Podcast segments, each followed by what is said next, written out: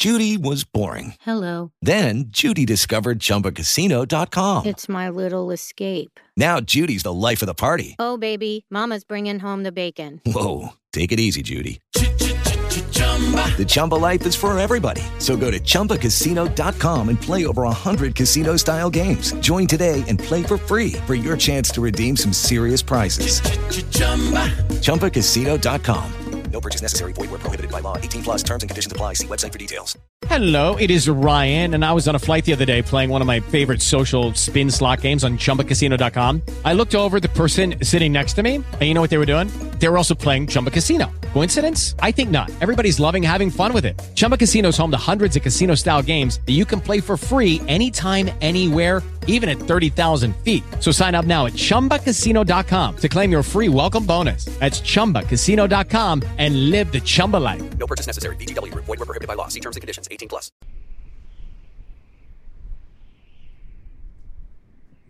Pacto en altar de la Santa. Mi nombre es Luciano, soy mexicano, pero a partir de los 22 años, viví en Nueva Jersey. Todo el tiempo que viví ahí trabajé para una empresa de transporte privado, es uno de los mejores trabajos a los que puede aspirar un extranjero sin carrera universitaria. Como todo buen mexicano nací dentro de una familia católica, pero a los pocos años de estar viviendo en Estados Unidos me cambié de religión y me hice protestante. No tenía casa propia, desde que llegué me la pasé rentando, primero Atlantic, después en Mercer, y por último en el condado de Salem. Y aunque pudiera sonar lógico, ahí no fueron los juicios de Salem contra las brujas, esos juicios en realidad ocurrieron en Massachusetts, y no tengo idea de por qué llevan el nombre de Salem. Hace varios años recibí una invitación de un tío por parte de mi padre, dicha invitación era para acudir a un bautizo, eso me sorprendió bastante porque hasta donde yo sabía ese tío era viudo, por lo tanto yo no entendía en qué momento había decidido tener un hijo con otra mujer. Cuando recibí la invitación aún faltaban seis meses para el bautizo, algo que llamó particularmente mi atención era que junto con la invitación venía un sobre con lo equivalente a una semana de mi sueldo.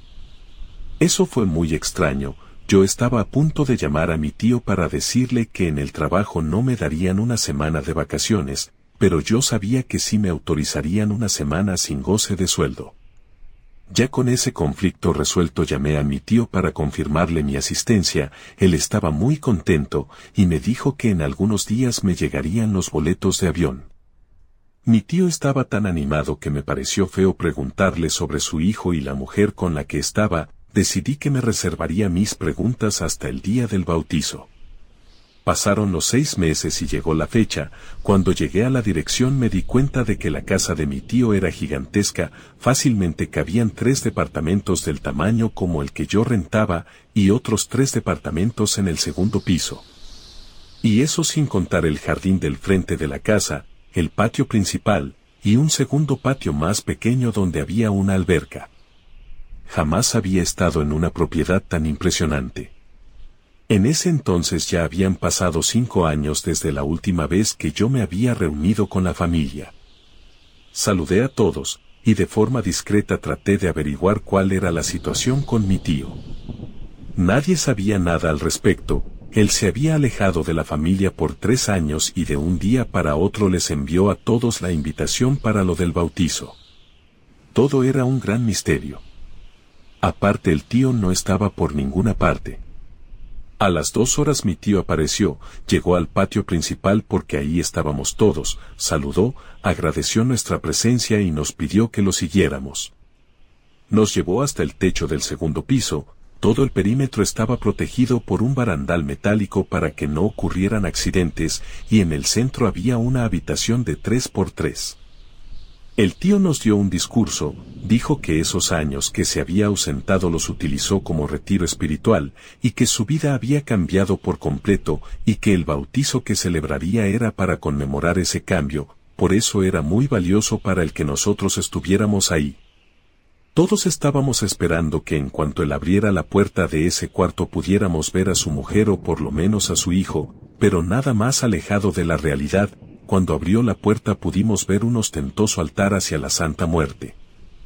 Como dije mi familia era católica, por eso no me sorprendió para nada cuando vi las expresiones de asco que tenían en sus caras, nadie dijo ni una sola palabra, simplemente, uno por uno se fueron todos de la casa. Mi intención también era irme, pero no pude hacerlo, mi tío estaba notablemente triste y confundido, esperé a que todos se fueran y me acerqué con él. Me dijo que no lo entendía, que él pensaba que la familia entendería que eso le había cambiado la vida, no esperaba que creyeran en la santa, pero al menos esperaba que se hubieran alegrado por él. Le dije que yo sí me alegraba por él, le conté que cuando me había ido para Estados Unidos cambié de religión y por eso yo comprendía su necesidad de buscar algo más con tal de encontrar la paz.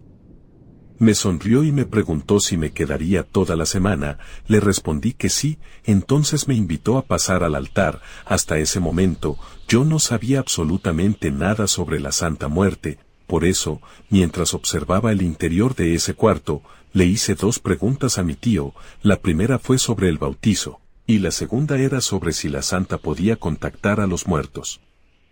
Mi tío me dijo que su santa ya estaba bautizada, que de lo contrario él no podría haber montado un altar tan grande, me confesó que en realidad a lo que nos había invitado era a celebrar que ya tenía su propio altar. En cuanto a lo segundo, me respondió que la Santa Muerte no podía contactar directamente con los muertos, lo que ella podía hacer era forzar la aparición de un espíritu y ya dependía de la persona si lograba o no establecer una comunicación con dicho espíritu. El tema me pareció muy interesante y seguí preguntando, yo quería saber. En caso de que alguien pidiera hablar con un muerto, ¿cómo sabría que la santa se había forzado la aparición del espíritu? Mi tío me contó que había varias formas, la más común era que el ambiente se llenara de un olor característico e inconfundible que representara al fallecido con el que se quiere contactar.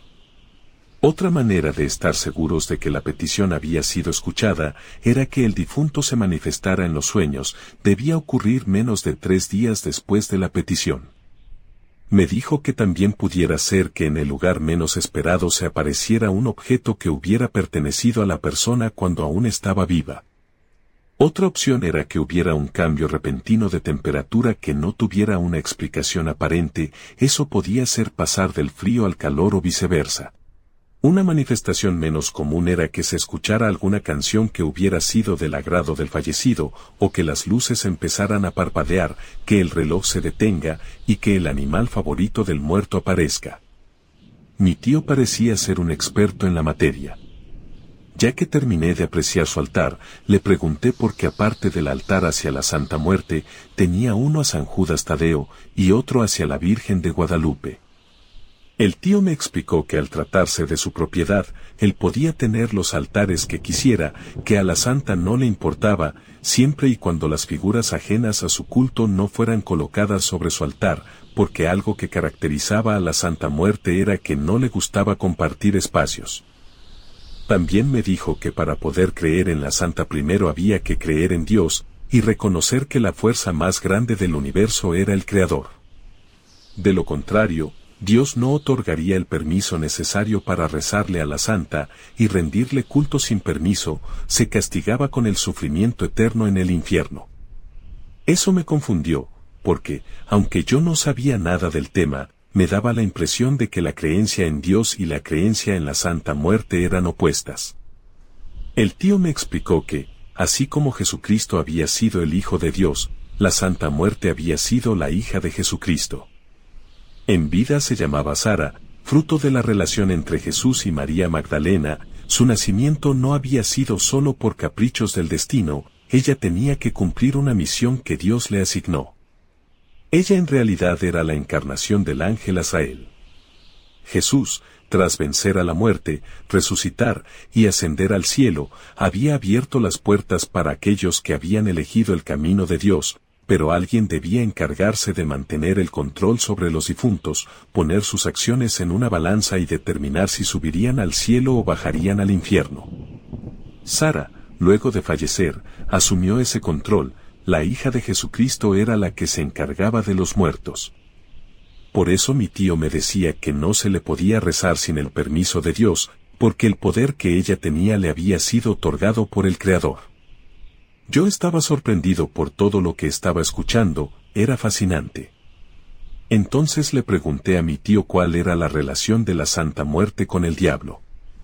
Me respondió que no tenían una relación como tal, ella solo era el filtro entre el cielo y el infierno, pero aunque ella decidía en primera instancia quién iba a dónde, había dos excepciones. La primera era que Lucifer podía reclamar un alma específica, y si lo hacía, sin importar nada, esa alma estaría destinada al infierno, la segunda excepción, era la misma situación, pero con Dios, él podía llamar almas para que fueran directo al cielo. Yo quería hacerle más preguntas, pero mi tío me dijo que era suficiente charla por el momento, que mejor bajáramos para comer algo. Antes de ir a la cocina me llevó al patio pequeño, donde tenía la alberca, ahí él tenía una gran jaula donde había un loro de color entre gris y azul, me dijo que ese loro lo tenía desde hace casi 30 años, que era muy especial para él, porque había sido su única compañía desde que su mujer murió. Su loro se llamaba Ozzy. Era muy agradable, inclusive sabía hablar, era un animal muy amable y gentil, estuvimos un rato platicando con el loro, y luego fuimos a la cocina. Había demasiada comida, porque mi tío había preparado todo para recibir a la familia. Me dio un poco de pena y le pregunté qué haría con tanta comida, y si no le molestaba el haber gastado de más. Él me dijo que volteara a ver su casa, el haber comprado toda esa comida no le generaba ningún problema, también me dijo que todo lo que sobrara, que sería muchísimo, iría a regalarlo y si gustaba podría acompañarlo. Le comenté que me parecía bien. Nosotros comimos, y después nos pusimos a jugar dominó hasta la noche. Pasada la una de la mañana mi tío me dijo cuál era su cuarto y que podía tomar cualquiera de los otros cuatro, que estaba en mi casa y que me sintiera cómodo, luego se fue a dormir. Yo agarré tres cervezas y fui a uno de los cuartos para dormir.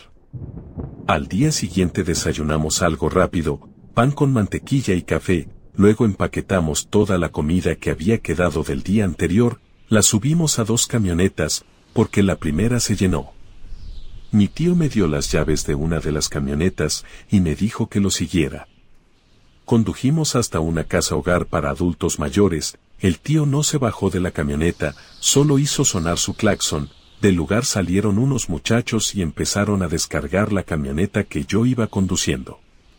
Cuando terminaron, uno de los muchachos se acercó con mi tío, lo saludó como si lo conociera de años y luego se retiró, mi tío encendió su camioneta y nos fuimos.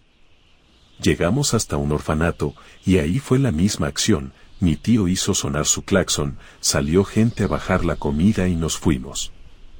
Cuando llegamos a su casa yo le pregunté qué había sido todo eso, él me respondió que desde que estaba ganando mucho dinero iba a menos una vez cada mes a donar comida y ropa a esos lugares. Le comenté a mi tío que, si no era mucha indiscreción, me comentara a qué se dedicaba, él me dijo que no podría explicármelo, que sería mejor que lo viera con mis propios ojos. Fuimos a la cocina, me dio una caja de plástico para que la cargara y él la empezó a llenar. Primero metió una lata de cerveza, una bolsa de carne seca, unos blanquillos, frutas y una pieza de pan. Subimos hasta el altar, me dijo que pusiera la caja sobre un mueble y que sacara las cosas. Cuando terminé él empezó a retirar del altar las ofrendas comestibles y me las pasó para que yo las guardara en la caja. Después me pidió que abriera las puertas de debajo de ese mueble y que le pasara lo que estaba ahí, era una botella de un líquido de color entre amarillo y café, otra botella con un líquido transparente y también le di unas plantas que estaban ahí. Él empezó a hacer algo extraño en el altar y también rezaba, según entendí, estaba purificando el altar. Cuando terminó colocó todo lo que habíamos llevado de la cocina. Salimos del lugar y bajamos para ir al patio, me dijo que sacara la fruta y la llevara hasta los árboles, que ya había pequeños pozos, que colocara ahí dentro la fruta y que tapara el pozo. Mientras yo hacía eso, él sacó el resto de la comida y fue a arrojarla a un terreno baldío que estaba enseguida de su patio. Por último, se tomó la cerveza. Mi tío me explicó que lo que acabábamos de hacer era devolverle al universo lo que le pertenece, las frutas alimentarían los árboles y el resto de la comida a los animales. Tras explicarme eso me contó que él había hecho un pacto con la Santa Muerte, pidió tener cierta cantidad de dinero y prometió que cada centavo extra que tuviera por encima del monto que él había pedido, lo regalaría. Por eso no le preocupaba gastar, por eso hacía donaciones a la casa, hogar y al orfanato, porque no importaba cuánto dinero diera, su cuenta siempre se volvería a llenar. Cada tiempo tenía dinero de más, y no era por casualidad, sino que la santa lo hacía para que él cumpliera con su parte del trato, es decir, que en realidad regalara lo que le sobraba. Había elegido ayudar a esos dos lugares porque fueron los únicos que aceptaron poner un altar para la Santa Muerte, el personal de la casa, hogar y del orfanato ya sabían de dónde provenía lo que mi tío les regalaba. Yo estaba impresionado, mi tío me estaba asegurando que él no hacía nada más que adorar a la santa, y así tenía solucionada la vida.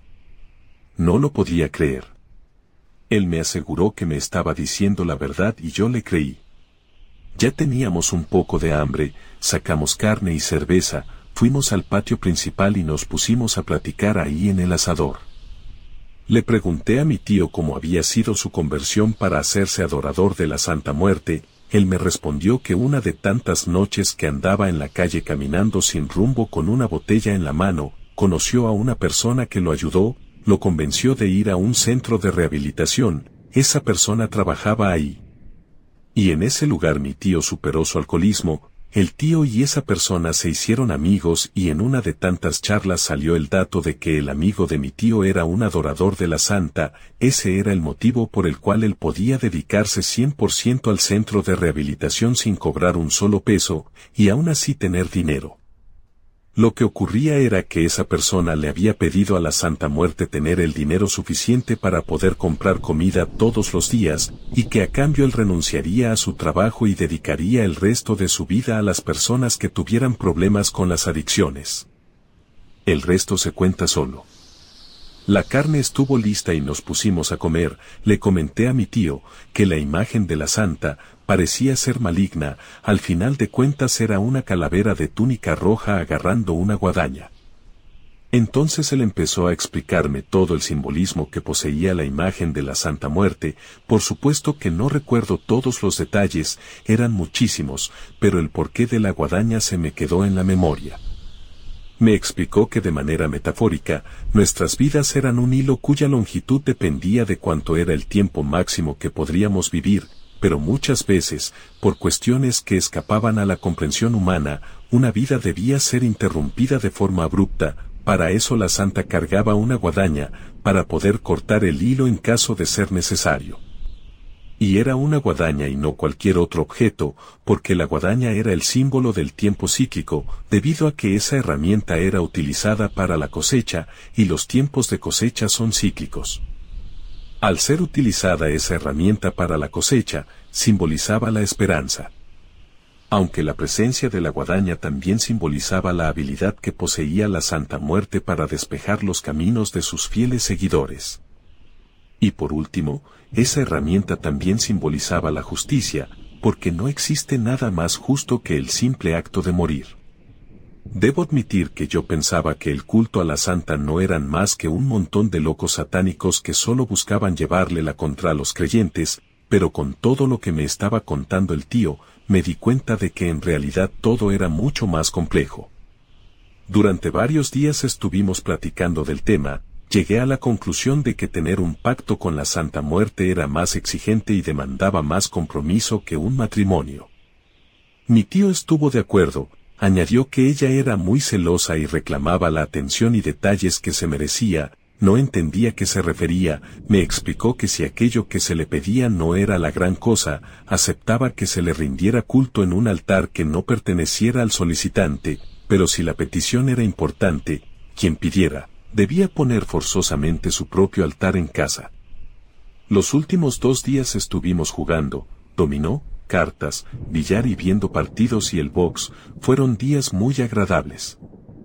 Finalmente, llegó el día de volver a mi casa en Nueva Jersey, mi tío iba a llevarme al aeropuerto, pero antes me preguntó si no quería pasar al altar unos segundos, y le dije que me parecía una gran idea.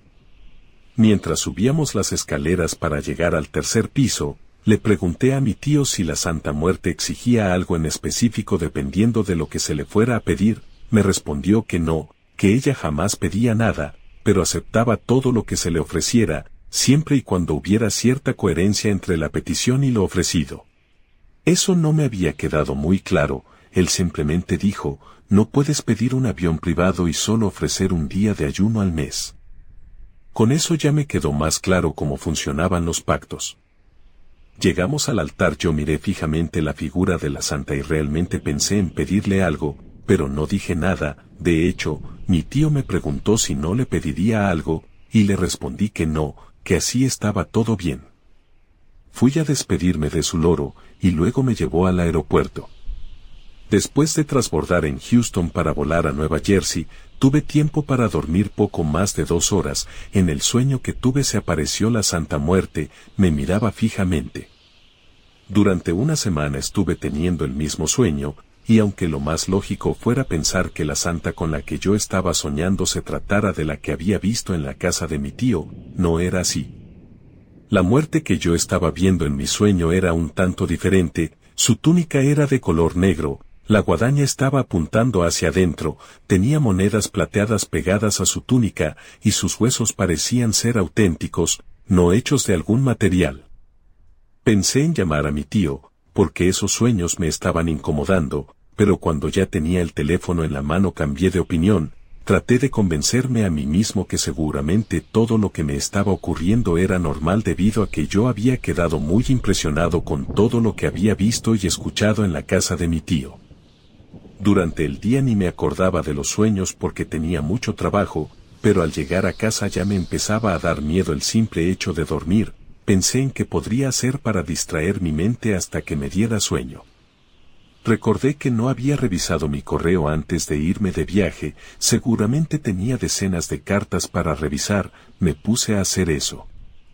Entre todo el montón de mensajería basura, encontré una carta que era imposible que yo hubiera recibido, era de una universidad informando que me estaban otorgando una beca completa para estudiar en su campus.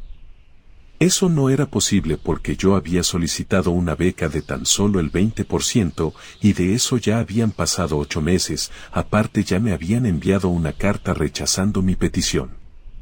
Revisé la fecha en la que enviaron la nueva carta y fue de un día después de que yo volviera a la ciudad. Decidí llamar a la universidad, hasta ese punto yo todavía pensaba que podría tratarse de un error, pero no era así. La universidad me confirmó que, en efecto, me habían autorizado una beca del 100% y que yo debía presentarme para llenar la papelería. Esperé hasta mi día de descanso y fui a la universidad, todo era fantástico, solo había una cuestión, los horarios chocaban con mi trabajo, la persona de la universidad me dijo que debía resolverlo porque las clases comenzarían en tres días, y si no me presentaba, la oferta se la darían a alguien más. Volví a casa, llamé al banco, yo llevaba algunos años ahorrando para la universidad, y como ya no tendría que pagarla podría utilizar el dinero para comida y alquiler, en mi cuenta tenía suficiente para vivir cómodamente nueve meses, además, seguro encontraría gente de la universidad para compartir alquiler, y en cuanto me acoplara al horario, buscaría un trabajo de medio tiempo. Estaba todo solucionado, y empecé con la universidad. En todo ese tiempo yo seguí soñando con la Santa Muerte, pero estaba tan emocionado que dejé de darle importancia. En menos de tres meses encontré a dos compañeros que alquilaban un departamento grande y tenían una habitación desocupada, lo que me tocaría pagar ya con el alquiler dividido entre los tres era 100 dólares menos de lo que pagaba en el lugar donde estaba viviendo. Me cambié con ellos, el lugar estaba a menos de 20 minutos de la universidad, aproveché para buscar un trabajo de medio tiempo en esa área y lo encontré en tres semanas. Todo me estaba saliendo más que bien. Pero una noche me desperté en la madrugada porque me sentía observado, en cuanto abrí los ojos pude ver a la Santa Muerte parada en una esquina del cuarto.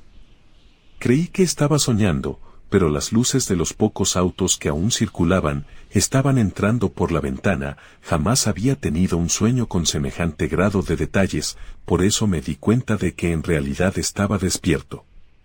De pronto se escuchó un golpe afuera, en ese mismo instante la santa desapareció, lo que había ocurrido era que dos autos se impactaron, no hubo sobrevivientes. Cuando llegó el fin de semana mis compañeros de alquiler y yo compramos algunas cervezas y pedimos comida china para ver un evento de lucha libre. Ya en la madrugada estábamos hablando de cualquier cosa, y por alguna razón que ya no recuerdo, uno de los compañeros dijo que a él ni siquiera le gustaba la lucha, pero que la veía porque era el pasatiempo favorito que había tenido su hermano cuando estaba vivo. El ambiente se puso serio, le preguntamos qué había pasado, y nos contó que su hermano se había quitado la vida, lo que había ocurrido era que sus padres solo tenían dinero para la universidad de uno de los dos, y el otro tendría que buscar una beca del 100%.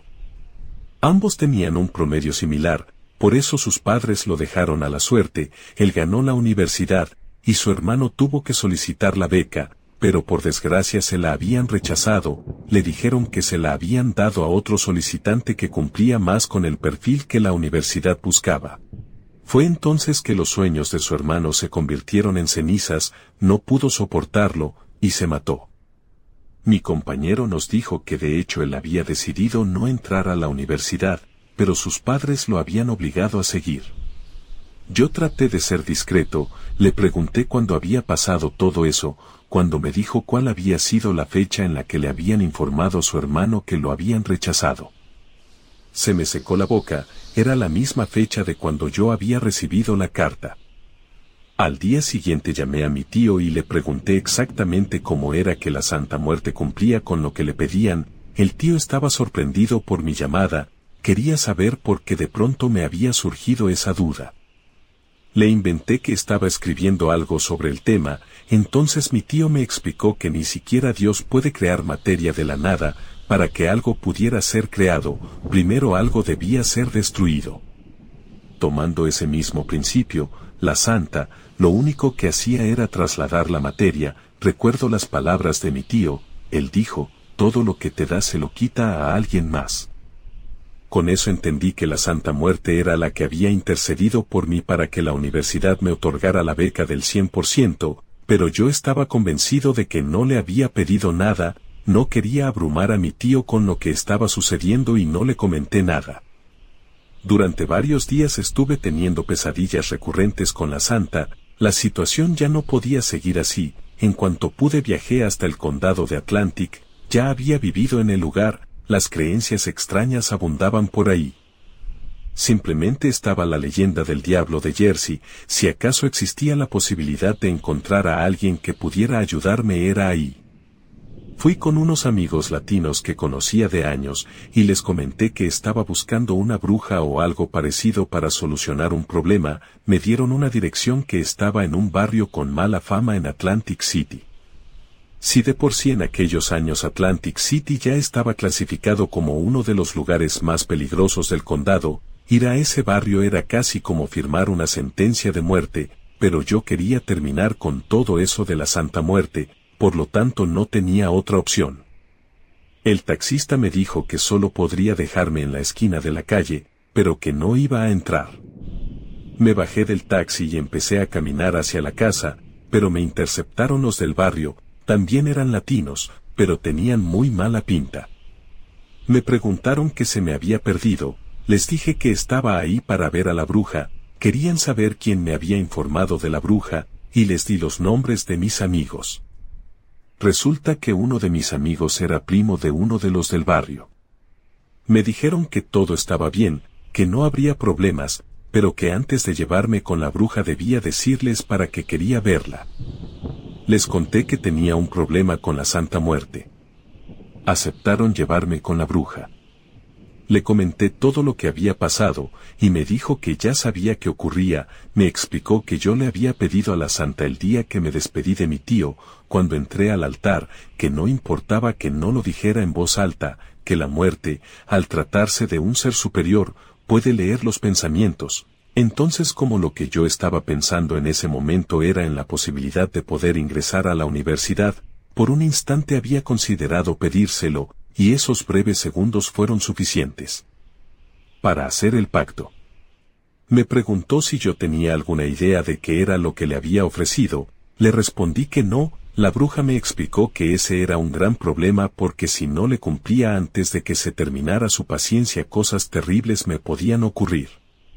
Yo quería saber si había alguna forma de protegerme, ella me pidió que la acompañara, fuimos hasta donde tenía su altar de la Santa Muerte, vi que ella tenía ofrendas muy turbias, había huesos, copas con un líquido que parecía ser sangre, inclusive había balas. Esa bruja parecía ser muy peligrosa. Le pregunté si yo no podía ofrecerle algo, lo que fuera, con tal de cumplirle con algo, ella me dijo que no, que cuando se hacía un pacto con la Santa Muerte las condiciones no podían ser cambiadas, que debía cumplir con lo que le había prometido o atenerme a las consecuencias. Me advirtió que la única forma que yo tenía para salir bien librado del enorme problema en el que estaba metido, era acordarme de aquella que le había prometido a la Santa. La bruja me entregó una botella de agua bendita y unas monedas de plata, me dijo que yo debía colocar al lado de mi cama una copa, llenarla de agua bendita y colocar dentro las monedas de plata. Cada tercer día el agua bendita se tornaría oscura, entonces debía tirar esa agua y poner más. La cantidad de agua que me estaba dando la bruja me daba un margen de veintitantos días para recordar lo que yo había ofrecido a cambio de entrar a la universidad. También me aclaró que yo ya no volviera con ella, que se estaba arriesgando mucho con el simple hecho de ayudarme, pero que lo hacía porque entendía mi desesperación. Le pregunté cuánto dinero debía pagarle y me dijo que nada, que si aceptaba un pago por ayudarme a evitar a la Santa Muerte, ella estaría en serios problemas. Volví a la casa que estaba alquilando con los compañeros, en el mueble que estaba enseguida de mi cama puse una copa con el agua bendita y las monedas de plata. A partir de esa noche y durante los veintitantos días que me duró el agua bendita, no tuve pesadillas con la santa. Pero por más que me esforcé, me fue imposible recordar que había sido aquello que yo le había prometido a la Santa Muerte. La última noche que me duraría la protección no pude dormir por los nervios, me quedé acostado viendo cómo el agua bendita se iba haciendo oscura, conforme se acercaba la medianoche. A las doce con un minuto la copa de vidrio reventó en pedazos, al estar tan cerca resulté con varias cortadas, además las monedas de plata salieron disparadas con mucha fuerza y rompieron cosas. Fue tanto el ruido, que mis compañeros de alquiler fueron conmigo para preguntar qué había pasado. Les inventé una explicación y volvieron a sus cuartos. A los dos días la Santa Muerte se volvió a manifestar en mi habitación, esa noche casi me da un infarto del susto. Yo estaba tan abrumado con la horrible situación en la que estaba envuelto que mi rendimiento en la universidad empezó a verse afectado, afortunadamente faltaba poco para tener unas semanas libres en la universidad. Me puse en contacto con mi tío, y le pregunté si podía ir a visitarlo y me dijo que sí. Llegó el día, Viajé, al segundo día de estar en casa del tío le dije que quería comprobar algo y que era muy importante, él quería saber de qué se trataba, le expliqué que necesitaba ver con mis propios ojos el poder que tenía la Santa Muerte. Mi tío me dijo que no era tan buena idea poner a prueba a la Santa, que podría enojarse. Sin entrar en detalles le comenté que posiblemente la muerte ya estaba enojada conmigo, y por eso quería saber qué tan mala era mi situación. El tío me dijo que en ese caso tenía una idea, fuimos hasta una colonia lejana, nos estacionamos frente a una casa, mi tío me dijo que las personas que vivían ahí eran testigos de Jehová. Yo debía tocar su puerta, y cuando abrieran hablarles sobre la santa. Me bajé de la camioneta, mi tío me dio una pequeña figura de la muerte, y fui a tocar la puerta. Abrieron dos mujeres, parecían ser madre e hija, me preguntaron qué se me ofrecía. Yo les mostré la figura de la santa y empecé a decir todo lo que yo había aprendido de mi tío. No pude hablar ni un minuto cuando las mujeres se volvieron locas, una me arrebató la figura de la Santa Muerte y la aventó para que se quebrara contra el suelo, y la otra empezó a insultarme y a insultar a la Santa, luego me corrieron. Volví con mi tío, le conté lo que había pasado con las mujeres, movió su camioneta hasta la esquina, desde ahí aún podíamos ver la casa, me dijo que ahí nos quedaríamos hasta la noche. Estuvimos dentro de la camioneta por más de siete horas. De pronto vimos como la casa empezó a arder en llamas, el tío me dijo que ni iba a haber sobrevivientes, que lo mejor era que nos fuéramos de ahí. Yo estaba muy serio y asustado. Mi tío condujo hasta la casa hogar para adultos mayores a la que le regalaba cosas, le hizo señas a un vagabundo que estaba cerca, el tipo se acercó, mi tío le dijo que si él entraba y rompía el altar de la Santa Muerte que estaba en el cuarto del patio, yo le iba a dar mil pesos. El vagabundo no lo pensó dos veces, se brincó la barda, pudimos escuchar que rompió un vidrio, seguro para entrar al cuarto del altar, y luego volvió a saltar la barda para salir del lugar. El tipo venía corriendo cuando de pronto se tropezó con algo, cayó y se golpeó muy fuerte la cabeza con la esquina de una banca de concreto, ya no se levantó. Mi tío, con una voz fría, me dijo que destruir un altar de la santa era como escupirle en la cara, y una ofensa de semejante tamaño se castigaba con la muerte. Volteó a verme y me exigió que le dijera de qué forma yo le había faltado al respeto a la santa porque mi situación era demasiado crítica. Yo le pregunté cómo sabía que era crítica, él señaló hacia un árbol y me dijo que la Santa Muerte nos estaba observando desde ahí. Yo volteé con mucho miedo, y pude ver que en lo alto del árbol estaba un búho gigantesco, y sus brillantes ojos rojos estaban fijos en nosotros. Mi tío me recalcó que no nos íbamos a mover de ahí hasta que yo le contara todo con lujo de detalles. Cuando terminé de contarle noté que el tío estaba preocupado, me dijo que, debido a que yo no lo estaba haciendo con mala intención, si había una forma de ayudarme, pero tendría doble consecuencia. La primera era que en cuanto él hiciera la intervención yo sería expulsado de la universidad y jamás podría entrar a ninguna otra, no mencionó nada de la segunda consecuencia, lo único que dijo era que él se encargaría. Fuimos a su casa, el búho gigante nos fue siguiendo hasta que llegamos, el tío me aclaró que no teníamos mucho tiempo, que yo me quedara ahí en lo que él subía al altar para arreglar la situación. No tardó ni diez minutos, bajó muy triste y me dijo que ya estaba hecho, entonces hubo un ruido muy feo afuera, fui a revisar, era en el patio pequeño, la jaula de la mascota de mi tío estaba en el piso hecho pedazos y el loro ya no estaba. Mi tío había ofrecido la vida de su loro a cambio de la mía, fue algo muy difícil para él, yo no tenía palabras para consolarlo.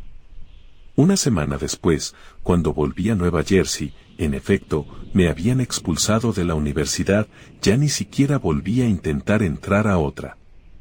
Pasaron dos años, me enteré de que mi tío había enfermado, ese mismo día dejé todo en Estados Unidos y fui a cuidar a mi tío, era lo menos que podía hacer por él. He pasado los últimos nueve años cuidando a mi tío, la enfermedad que tiene es incurable, los doctores saben que morirá, pero no saben cuándo. Yo me quedaré acompañando a mi tío hasta que ese día llegue. Si te gustó esta historia, suscríbete activando la campanita para que no te pierdas lo mejor de Rede. Gracias por escucharnos. Relato escrito y adaptado por Ramiro Contreras.